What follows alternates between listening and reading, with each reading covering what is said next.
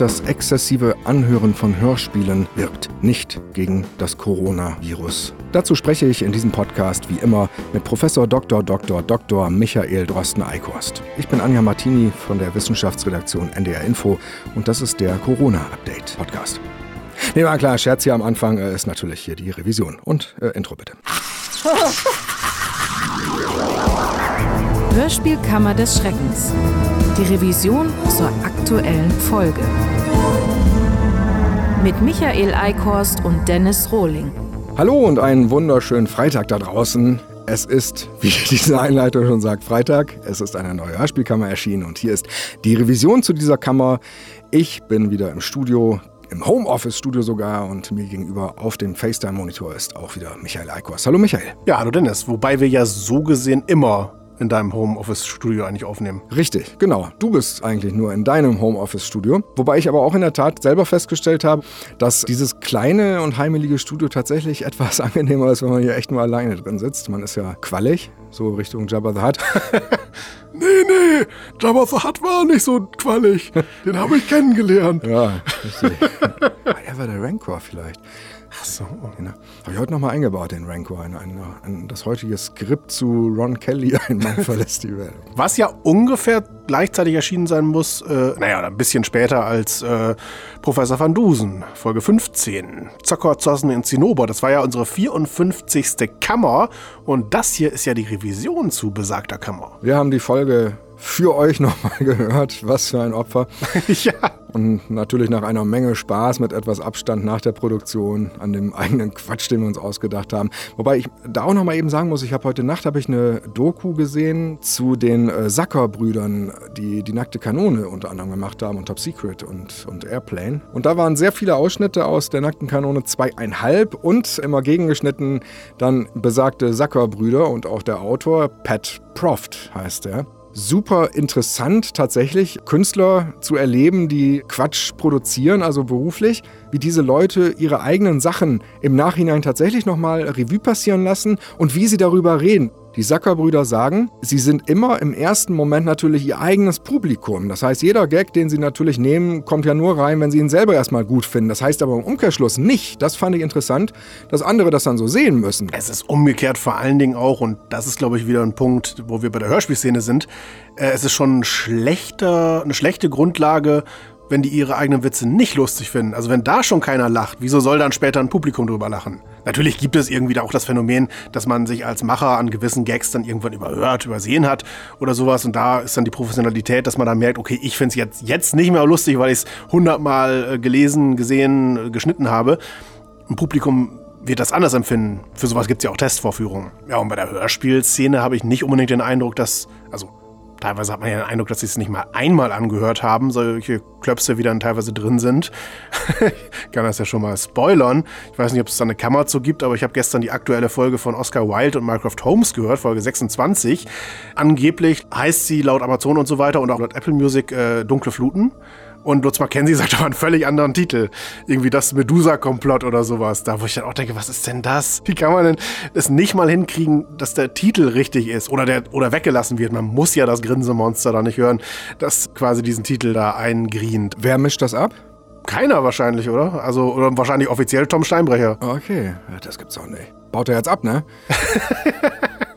Wobei, da muss man ja fair sein, das betrifft ja auch diese heutige Folge von Van Dusen, denn da gab es ja auch dieses Interview im Anschluss mit Klute und Kosa, bei dem Klute eine technische Sache sagt und explizit dazu sagt, dass das jetzt aber nicht für das Publikum gedacht ist, sondern nur für den Probot, dass er sich nicht wundert und denkt, da ist ein Fehler in der Folge drin und das hat natürlich der Probot anscheinend gar nicht gehört und einfach drin gelassen, sodass wir Hörer auch alle diese Anmerkungen mit, ja, das jetzt übrigens nur für den Probot hören. Das haben wir ja schon mal in irgendeiner Revision eingespielt. Aktuell muss ich ein bisschen selber kurz eine Sabbatminute einlegen bei dem Thema, weil ich habe gestern festgestellt, dass ich beim Track benennen der Hörspielkammern, die jetzt ja wieder im Stream sind, ausgerechnet bei der letzten Hörspielkammer zu Das Lächeln des Clowns den Officer Steakman, glaube ich, mit A geschrieben habe.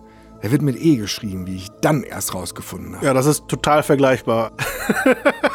Es gibt ja schon einige Leute, die dann, sobald sie bei uns einen Fehler finden, dann glauben, ja, das ist jetzt genau dasselbe. Das wollte ich nur mal erwähnen. Nee, nee, solche Leute gibt das nicht. Soll ich jetzt sagen, ja, ist das halt so? Natürlich, ich mache das ja. Ich setze ja jetzt auch nicht Hebel in Bewegung, um das zu ändern. Dann ist das halt so. Und trotzdem ist es nervig, gerade wenn man so der, der kritische Eumel ist, der sich über, selbst über die kleinsten Kleinigkeiten. Naja, klar wir machen uns ja halt auch lustig drüber. Das heißt, wir nehmen ja auch teilweise wirklich extremste Kleinigkeiten und blasen die dann zu einem Hackmack auf, aber nicht, weil wir die Sache unbedingt kaputt äumeln wollen, sondern weil wir natürlich da noch einen Gag mehr mitnehmen wollen. Ist das ein gebräuchlicher Name? Ist Steakman geschrieben quasi? Das kommt mir komisch vor. Und ist dann Steakman aber ausgesprochen. Ich habe die ganze Zeit, ich habe erst gedacht, er würde mit EAK geschrieben werden. Hatte ich glaube ich auch erst gedacht, ja, ja, genau. Ja, also klar, es ist halt ein Fehler und also auch wir machen Fehler. Es ist schade, es ist blöd, wenn man einen Fehler macht das, was du gerade erzählt hast mit Mackenzie und dass er da eine falsche Sache sagt, ich würde ja jetzt, wenn jetzt gerade Hörspielkammer wäre, würde ich darauf reagieren, als wenn das das Todesurteil für denjenigen wäre, der das verkackt hat. Jetzt gerade haben wir ja gar nicht Kammer, es ist halb äh, kammerthematisch, aber ich als Privatperson nehme das zur Kenntnis.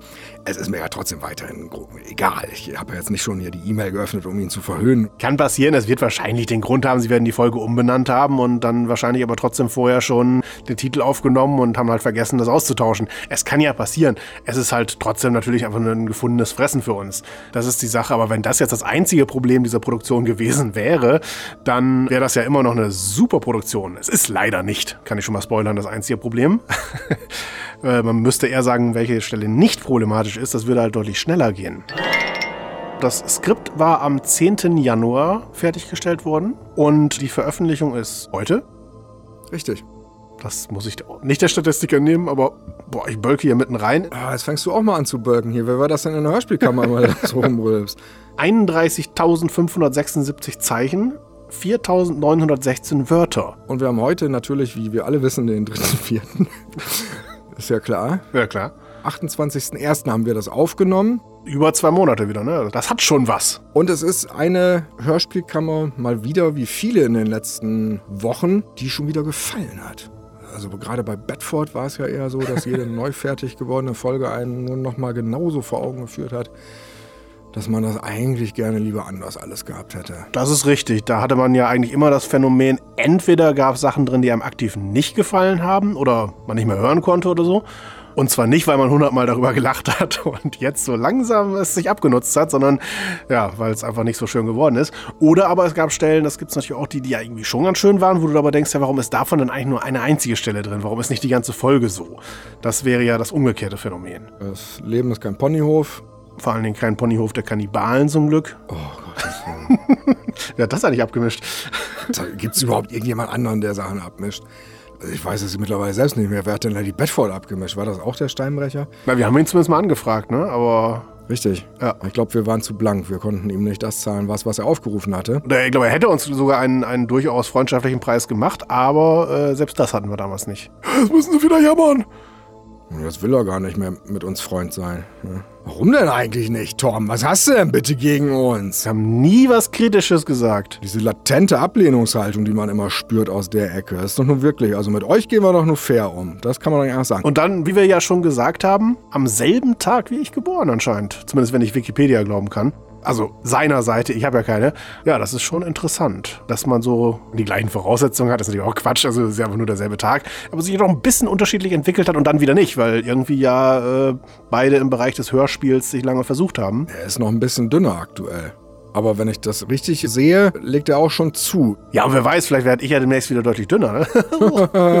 Aber dann kannst du leider nie wieder den Birker vor der Kamera spielen, weil der fettet aktuell auch ganz gut an, habe ich letztes Mal noch so gedacht. Heute ist übrigens, äh, nein, äh, vor vielen, vielen Tagen äh, war ja sogar Miami Boys im äh, Live-Chat mit dem Birker ja, auf Facebook. Ja, richtig. Konnten wir es auch endlich hören. Du hast das ja auch. Gut, dass wir uns übrigens eben den 30-Minuten-Timer angemacht haben, damit die Revision nicht so lang wird und haben noch nie ein ehrliches Wort aus der echten Hörspielkammer von uns gegeben. Und was den gemeinsamen gemeinsamen Geburtstag angeht, äh, das wird ja auch in der Kammer kurz erwähnt, wir sind ja auch noch beide Zwillinge vom Sternzeichen her. Und da hatte ich kurz ein bisschen drüber nachgedacht, weil ich das Thema auch ganz interessant finde, zumindest skurril finde. Allerdings tatsächlich habe ich da mal geguckt, wer ist denn eigentlich noch so Zwilling in der Hörspielszene? Und ja, danach äh, kann man dann, glaube ich, feststellen, dass so, so die großen Verbindungen zwischen den einzelnen Zwillingen dann wohl doch nicht existieren. Also da ist unter anderem Carsten Hermann, Oh Gottes. ist Zwilling. Harald Jubilla alias Peter Riesenburg ist Zwilling, hat sogar einen ganz lustigen Text darüber geschrieben, weil was gibt's denn, Anna, über dieses Thema? Aber nee, nee, stimmt gar nicht. Der war gar nicht lustig, der war äh, scheiße. Und äh, Elmar Hörig ist zwar Oh. nicht, nicht, nicht wirklich äh, Hörspielschaffender, aber hat ja lange Radio gemacht, hat da auch so eine blöde Science-Fiction-Comedy-Hörspielnummer drin gehabt, glaube ich. Irgendwas mit Captain Dotter oder so ein Scheiß. Die Hitlers wahrscheinlich. ja, genau. Äh, Familie Braun. Aber die gibt es ja, glaube ich, sogar wirklich bei, bei Netflix. Und naja, und dann, wenn man denkt, wenn man sich selbst mit denen versöhnen würde, Donald Trump, also kein Hörspielmacher, aber ist auch Zwilling. Also in dieser Gesellschaft, äh, selbst wenn man dann denkt, oh ja, äh, Bob Dylan, Paul McCartney, Prince, äh, da fühlt man sich gut aufgehoben in der Gesellschaft, aber mit den anderen Arschgeigen, also da, nee, nee, äh, also ich würde sagen, da ist einfach nichts dran. Ich habe am selben Tag Geburtstag wie Udo Lindenberg. Nicht dasselbe Jahr, aber selbe Tag. Und wie Heinz Strunk Ja? Okay. und Erik Satie. Da kannst du jetzt überlegen, wer von denen dir am, am sympathischsten ist. Erik Satie war der von diesem äh, Ge- Genopide, nee, wie heißt Äh. Gymnopädie, glaube ich. Ja, das ist auch wirklich nicht viel schöner als das, was ich als Scherz eigentlich gemeint hatte. Haben wir eingespielt in dieser äh, Pathologenszene in Las Vegas? Oh.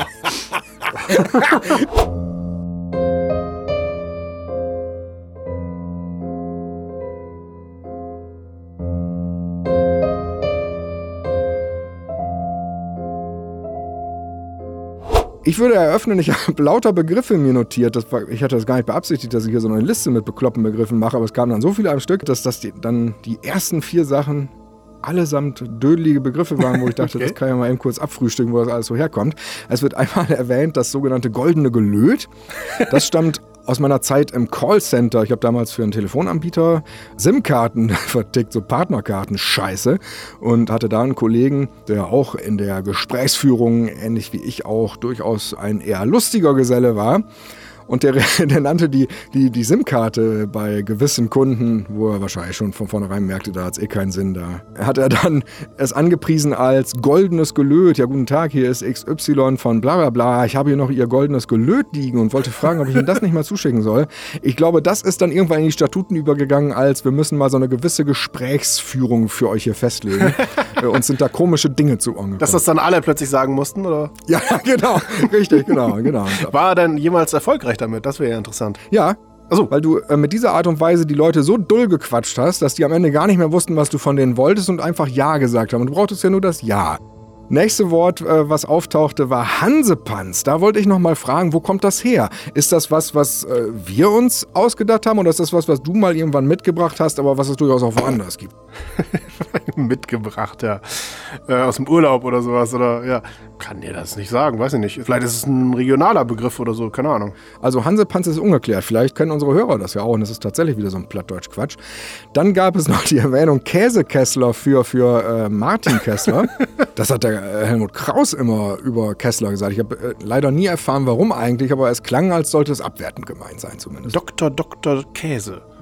So wie Dr. Dr. Dräse, den ich ja fälschlicherweise als Dr. Dr. Dr. Dräse in den Outtakes bezeichnet habe, aber der hat ja nur zwei Doktortitel. Aber er hat dich nicht angeschrieben und Nein, Gott. kann er ja noch Und nicht. ich muss- doch jetzt gerade heute erst Ausstrahlung. Am 3. April.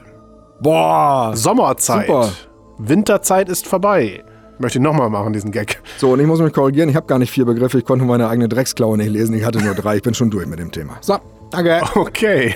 Was ist noch zu sagen? Das hat man den Outtakes ja nehmen können, dass ich mit Professor Dr. Dr. Dr. van Dusen so meine Probleme hatte. Gut, ich meine, sie haben ja auch aus gutem Grund die Reihe einfach nur Professor van Dusen genannt und nicht alle Doktorentitel. Aber ihm war das ja schon wichtig. Er ist ja schon so ein bisschen so als Charakter etwas selbstgefällig, ne? Kann man schon sagen. Ich mag den nicht. Ach so. Äh, Muss ich, muss ich sagen. Also, das ist, ist eine Art. Nee. Also, ich glaube, die macht Spaß, wenn man so ist, aber man möchte sowas nicht anhören. Das ist also wirklich zum Kotzen. Wobei ich noch ergänzen möchte, ich glaube, ich, dich hat am Anfang erst dieser dämliche Physikerkongress zerpimmelt. Und dann hast du ja wie immer die Schwierigkeit bei diesen furchtbaren Satzklonten, die wir uns da gegenseitig reinschreiben, ohne zu ahnen, dass es so schwierig teilweise wird. Dann hast du das Problem, du bist geistig schon so fokussiert auf den Physikerkongress, dass du dann halt bei diesem. Und wer hat denn auch drei Doktor? Das ist ja auch wirklich ungebräuchlich. Da musstest du dich entscheiden. Kriege ich jetzt dreimal Doktor hin oder den Physikerkongress? Ich glaube, heute würde ich dann einfach mit einem Satz einsteigen. Du kannst es ja eh schneiden. Aber gut, da weiß ich auch nicht. Ich hatte wahrscheinlich so einen falschen Ehrgeiz oder sowas, dass ich muss das auch hinkriegen. Und das ist ja immer der Bruder oder meinetwegen auch die Schwester von, kriege ich aber nicht hin. Was mich über den Van Dusen hinaus beschäftigt, ist ja diese Frage mit dem Deutsch sprechen. Ich weiß nicht, wie du das siehst. Ich finde das schwierig, weil es ist ja in diesem Fall ein Hörspiel. Es spielt in Berlin. Wir haben die Berliner, die auch teilweise Berlinern. Und dann haben wir Professor van Dusen und Hedge als Amerikaner, die aber komplett selbstverständlich Deutsch mit allen sprechen, ohne jede Verständigungsschwierigkeit. Und äh, natürlich ist es nicht wichtig, aber ich finde es schon irgendwie sehr künstlich und unrealistisch dadurch. Das ist interessanterweise meiner Meinung nach wirklich so ein blöder Grenzfall, weil also in der Kammer steige ich natürlich äh, kumpanentreu da sofort mit ein und schlag mit drauf, gar keine Frage, es zuckt ja noch. Aber in echt. Sehr anschaulich, ja. Ja, vielen Dank. In, in echt habe ich damit in der Tat auch ein Problem, das zu bewerten, weil ich auf der einen Seite sagen würde, man kann es ja eigentlich gar nicht anders machen, denn alles, was realistisch das Ganze versuchen würde, besser zu machen mit einem, sie würden erst versuchen, sich einen abzuknüllen und wow, oh, thank you, wow hätten wir ja noch dreimal schlimmer gefunden. Es gibt also gar keine Möglichkeit, das besser zu machen. Und dann würde ich sagen, auch hier wieder fernab der Hörspielkammer, wo man ja manche Sachen doch nur deswegen aufs Parkett zieht, um sich darüber lustig zu machen für die eigene Pointe. Ich würde das unterm Strich dann lieber genauso machen, als das, was du in der Kammer, glaube ich, auch empfiehlst mit der, dann macht's doch einfach gar nicht erst. Weil unterm Strich natürlich, wenn du gerade zu Berlin so viele Sachen weißt, die kannst du eben nicht eins zu eins auf New York jetzt übertragen oder so. Das heißt, es müsste dann ja wirklich in Berlin spielen. Ja, klar, wenn man es unbedingt machen will, aber ich würde ja doch wahrscheinlich eher sagen, ich meine, es ist ja sowieso die Frage, warum müssen deutsche äh, ich meine, es ist lustig, dass, dass das aus meinem Munde kommt, aber deutsche Autoren überhaupt eine Sache schreiben, die halt in einem anderen Land spielt. Also kann man natürlich machen, aber man hätte ja das Problem nicht, wenn man äh, eine Serie in Deutschland spielen lassen würde. Und dann, wenn die halt ins Ausland gehen, dann natürlich in der jeweiligen Landessprache sprechen würden oder müssten. Oder halt mit Leuten, wo man erklärt, warum die Deutsch sprechen können. Ich meine, das war zuletzt auch ein Fall bei Meyerling, Sherlock Holmes von Titania Medien. Da war es ja auch so, dass dann Holmes und Watson in Wien sind und beide dann aber auch ohne Probleme sich mit allen unterhalten können. Ja, also ich finde es irritierend, ja. Am Ende unseres Jingles ziemlich unglaubwürdig sagst du in den Rhythmus der, der Schlusstöne, Sir, jawohl, Sir. Erste Frage. Oder was heißt Frage? Ist ja auch kein Test hier. Ist das für dich schwer beim, beim Schreiben der Skripte, dir da immer neue Sachen auszudenken? Das kann ich wirklich gar nicht einschätzen. Oder überlegst du nur kurz, passt das von der Silbe und falls nicht, scheißegal und hast eigentlich immer was? Naja, sowohl als auch. Also es ist natürlich nicht schwer, aber klar, man hängt an so einer Stelle länger, als es eigentlich müsste, so würde ich es jetzt mal sagen. um dann auf geniale Sachen wie Jabba Dabba Du oder sowas zu kommen. Also genial in dicken Anführungszeichen. Also das Problem ist nicht, dass es schwer ist, das Problem, dass man in dem Moment nicht immer die Idee hat und natürlich trotzdem was hinschreiben möchte. An anderen Stellen würde mir wahrscheinlich 20 Sachen einfallen, wenn ich mich nur damit beschäftigen würde, aber an der Stelle, wenn man eigentlich inhaltlich weiterkommen möchte und braucht dann aber irgendeinen blöden Ausruf, das kann aufhalten. Genauso wie der Schluss, der kann man übrigens auch immer also gerade, dass es am Abschluss ja noch irgendeinen so lustigen, blöden Gag geben soll, also wo wir einfach nochmal so einen Nonsens haben, finde ich mit am schwierigsten. Auch unter anderem deshalb, weil es ja logischerweise am Schluss der Kammer auch meistens der Schluss des Schreibens ist. Das heißt, wenn man sowieso schon auf ist und eigentlich keinen Bock mehr hat und dann muss man sich noch irgendeinen so einen Dönküster ausdenken. Aber das ist natürlich auch Jammern auf ganz hohem Niveau. Nee, nee, das ist niedriges Niveau. Arbeitest du mit, mit Platzhaltern unter anderem teilweise gerade an solchen Stellen, dass du im Schreibprozess manchmal dann sogar eher noch so, so ein Ding, was du dann später nochmal anders machst oder, oder gehst du schon mehr oder weniger chronologisch dadurch und wenn du dann am Ende bist, ist deine Kammer deinerseits auch immer fertig geschrieben? Also kein richtiger Platzhalter. Es gibt Stellen, bei denen ich denke, da fällt mir bestimmt noch was Besseres ein. Ich nehme das erstmal so und manchmal werden die es dann aber auch doch. Ah, okay. Das ist dann tagesformabhängig, ob ich nochmal Bock habe, mich so richtig dran zu setzen oder Inspiration habe. Aber manche kann man die ich eigentlich nochmal bearbeiten wollte, ist dann doch äh, quasi genau so abgegeben worden. Das heißt, du, du, du hast Takes drin, die dann später in dem Skript, was ich übernehme, halt gar nicht mehr irgendwie auch gekennzeichnet sind, sondern du traust dir beim Schreiben halt nur zu, dass du dich demnächst noch erinnern wirst, dass du da ja vielleicht doch nochmal beigehst und dann aus welchen Gründen auch immer machst du es doch nicht mehr und ich merke es dann aber gar nicht. Genau, also normalerweise, wenn ich die Kammer fertig habe, dann würde ich mich ja am nächsten Tag nochmal ransetzen und nochmal einmal komplett drüber gehen und gucken, ob alles so einen guten Flow hat aus meiner Sicht und äh, alles passt. Und äh, wenn mir da Stellen auffallen, die ich noch besser machen kann, würde ich sie da ja auch schon verbessern. Aber manchmal fällt dieser Schritt halt auch weg, weil wir uns just an diesem Tag gerade getroffen haben zum Lesen und ich gar nicht mehr die Zeit gefunden hatte, das zu machen. Und äh, da habe ich mir mittlerweile eher angewöhnt, das einfach nicht zu sagen. und zu gucken, ob man damit durchkommt. Also du bearbeitest die Kamera ja sowieso nochmal, insofern fällt man ja immer weich. Aber ich schreibe immer in der Erstfassung auch schon, so habe ich das auch bei Lady Bedford gemacht oder wo auch immer Sachen, die ich zumindest vertreten kann. Es gibt ja diesen Spruch, es gibt keine Fehler, es gibt nur glückliche Unfälle. Ach, das hat, glaube ich, Bob Ross gesagt. Der Malertyp mit dem Wuschelkopf. Genau, richtig. So nach dem Motto, wenn einer sagt, ich, hab, ich kann nicht so gut malen, meine Hand zittert, dann sagt er, na gut, aber vielleicht kannst du dann ja besonders gut Nicht realistische Bäume machen. ja, oder so.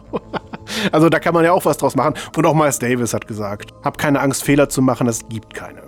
Das heißt, wenn er Musik gemacht hat, haben die improvisiert und äh, sind dabei halt mutig vorgegangen, weil man ja einfach nichts falsch machen kann. Es kann sich anders entwickeln, als man es ursprünglich vorhatte, aber deswegen ist es ja kein Fehler. Wobei ich korrigieren würde, wenn ich jetzt Hörspiele anhöre, doch, man kann doch einige Fehler machen.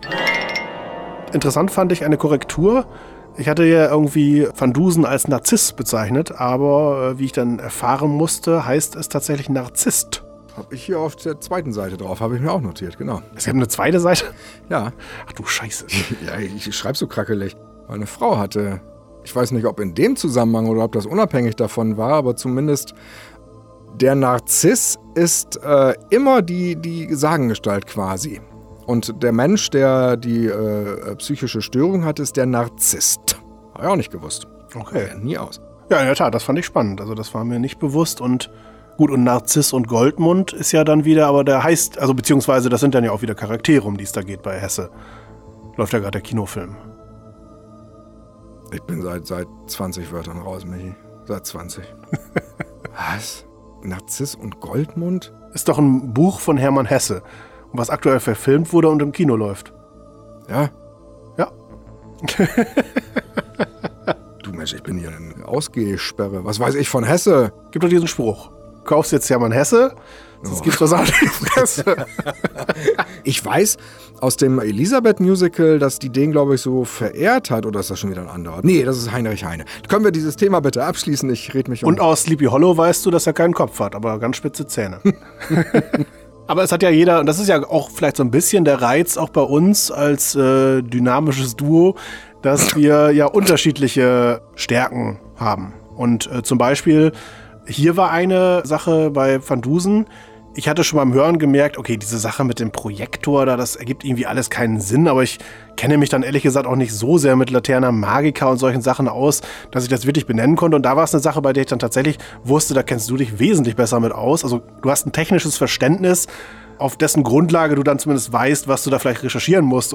Und deswegen hatte ich da bewusst auch gesagt, das wäre super, wenn du das ausarbeiten könntest. Das ergibt euch mehr Sinn, als wenn ich mir da jetzt einen abbreche. Das war übrigens in der Tat einer der schönen Momente, wo ich natürlich dann selber recherchierte, auf Wikipedia erstmal und so, um, um so die Basics rauszufinden, die dann in der Kammer vom, vom Richter im Wurmgericht dann aufgezählt werden. Die stimmen ja alle. Wissen Sie, wie viele Lumen ein völlig schlecht bewerteter Ramsch-Projektor aus dem Pearl-Katalog hat? Äh, nein. 60. Und ich kann Ihnen sagen, mit der Gurke werden Sie als Ausrichter eines gemeinsamen WM-Spielabends bei sich zu Hause verprügelt. Halbwegs taugliche Projektoren haben 3000 Lumen. Ich bin unsicher, worauf Sie hinaus wollen, Euer Ehren. Die Kerze in Ihrer Laterna Magica hat zwölf Lumen. Zwölf! Wenn Sie da noch ein Bild vorbasteln, dürfte es an ein Wunder grenzen, wenn da überhaupt irgendwas Nennenswertes an der Wand gegenüber ankommt. Es war einer der schönen Fälle, bei denen die Zahlen, die dann tatsächlich den echten Sachen zugeordnet werden konnten, so dermaßen stimmten und sogar noch über dem drüber waren, was ich sowieso nur gebraucht hätte, damit meine Szene funktioniert. Dass es, dass es eine Art hatte und zwar endlich mal die Art, die auch wirklich schön bleibt. Das wirklich, in der Tat, ich hatte nämlich das Gefühl, dass so diese, diese ganz billigen Projektoren, die es in diesen Pearl und anderen Technikkatalogen gibt, die irgendwie für 60 Euro, da steht ja immer bei, dass irgendwie Sven S. aus äh, P gesagt hat, super, ganzen Abend gerettet. Aber das sind ja Scheißdinger. Da musst du in völliger Dunkelheit und 10 Zentimeter von einer weißen Wand entfernt. Sobald da irgendwas von diesen Parametern abweicht, siehst du nichts mehr. Also ein Projektor muss schon so sein, dass wenn du aus Versehen in die Linse reinguckst, du blind bist. Das ist halt als Test blöd, aber so muss es eigentlich sein und nicht hier mit, mit Laterna Magica. Manche würden ihr Augenlicht geben, um äh, so einen Projektor zu haben. Aber wäre das nicht etwas unklug, weil dann würde man äh, Monte ja gar nicht mehr sehen. Monte! Für alle Rebecca-Fans. Und Stromberg. Hey, Rapunzelberger. gerade versucht hier zu entziffern, was ich hier geschrieben habe. Ja, das tue ich auch seit einer halben Stunde. Genau, jetzt sehe ich es. 99 Cent für Furzgeräusche steht hier. Und zwar habe ich mich gefragt, also es ist, ja, es ist ja so, dass die Hörspielkammern auch bei Amazon oder sowas äh, als Kauf-Download drin sind. Und da kostet ja ein Track, also ist ja voreingestellt, das kann man ja gar nicht äh, beeinflussen, 99 Cent. Und da habe ich jetzt überlegt, es gibt ja diese eine Stelle bei von Knesewitz, der in den Nebenraum geht, um sich zu erschießen und da leichte Blähungen hat und mal wieder zurückkehrt und so weiter. Das zieht sich ja ganz schön hin. Im blödsten Fall ist das ja wirklich ein eigener Track. Und wenn du den dann für 99 Cent lädst, dann hast du ja wirklich äh, nur, nur einen Track mit Furzgeräuschen. Ich guck mal gerade nach, in der Tat. Unmöglich. Habe das Foto längst in der Schule Ja. versenkt. Aber mit ein bisschen Sprache davor zumindest, oder? Ein bisschen, ein bisschen Sprache. Okay, aber damit reiht es sich ein in äh, große Tracks voller Furzgeräusche, wie damals dieser eine Song von Serge Gainsbourg. Eugenie Sokolov, glaube ich. So ein Reggae, bei dem permanent so furzähnliche Geräusche künstlich erzeugt wurden, die eingespielt wurden. Und man muss hier auch nochmal dazu sagen, dein musikalischer Interessenshorizont ist wirklich verdammt breit.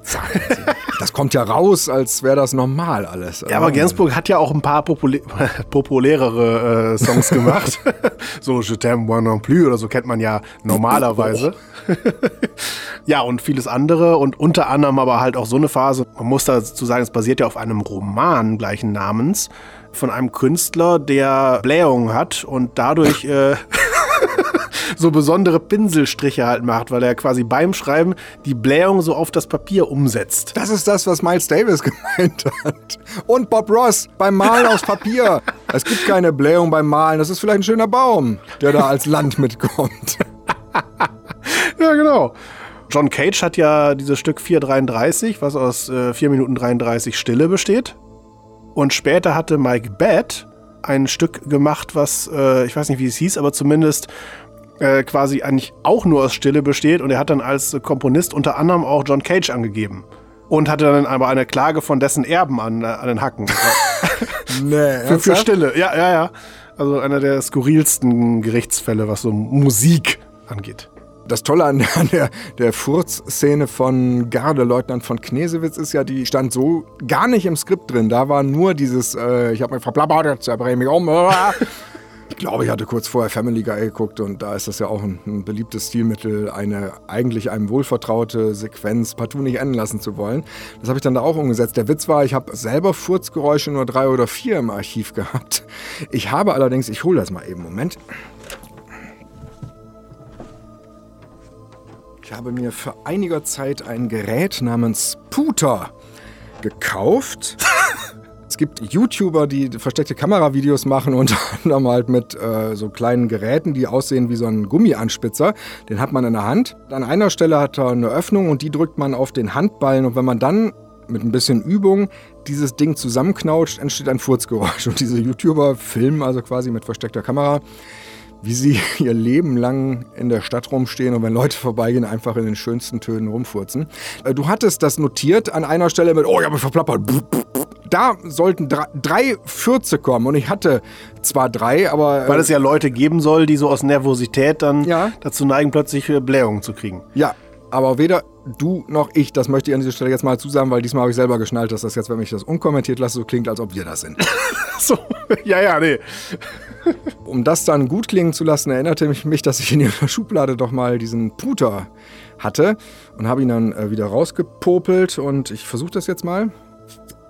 Es ist schwer, weil er auch nicht warm ist, in der Tat. Am besten funktioniert er, das ist ganz eklig, er funktioniert am besten, wenn du diese Öffnung, die ja quasi äh, den Anus darstellt, wenn du die mit ein bisschen Labello einschmierst, damit es feuchter und tiefer klingt beim Losknattern.